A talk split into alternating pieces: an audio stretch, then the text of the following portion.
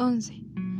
Para danielchoi99.gmail.com ¿Podemos hablar de cómo puedes tener un buen gusto por la moda? No sabía que alguien podía combinar estilos tan bien. De hecho, veo demasiadas personas a diario y todas siempre tienen un estilo muy marcado. Por ejemplo, la señorita Abby, una escritora del New York Times. Ella siempre trae consigo ese par de gafas gruesas color negro, tacones altos y su indescriptible gabardina color beige. Lo curioso es que la mayoría de los de su departamento usan gafas negras. Los del café siempre traemos un mandil verde. Universitarios cool chamarras con franjas de colores. Las porristas faldas cortas y tenis de marcas que me cuestan pronunciar.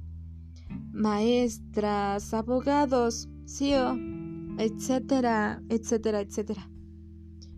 Todos tienen un estilo o una prenda que les guste mucho usar.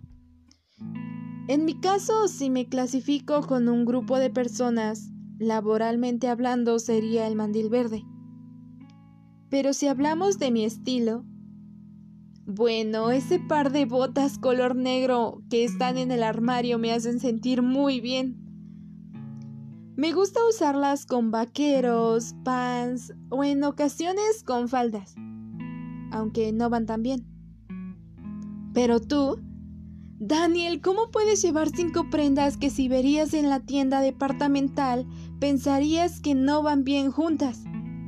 Pero cuando las llevas puestas, me hacen cuestionarme el por qué no pensé en eso antes. Me siento culpable al admitir que te he visto toda esta semana, porque casualmente pasas o estás en los mismos lugares a los que decido ir a almorzar y en cada uno de esos días tú llevas algo diferente, que me hace cuestionarme en que si todas esas personalidades son la misma persona. Ahora que lo pienso, es la primera vez que te llamo Daniel.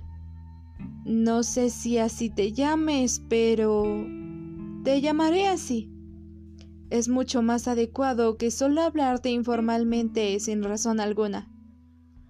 Tal vez porque probablemente pertenezcamos al mismo grupo de edad. ¿Cuántos años tienes? ¿20, 22 o 18? Te diré que tengo la edad con dos dígitos y que es múltiplo de tres. Solo eso. ¿Puedes adivinar? Atentamente, Elei.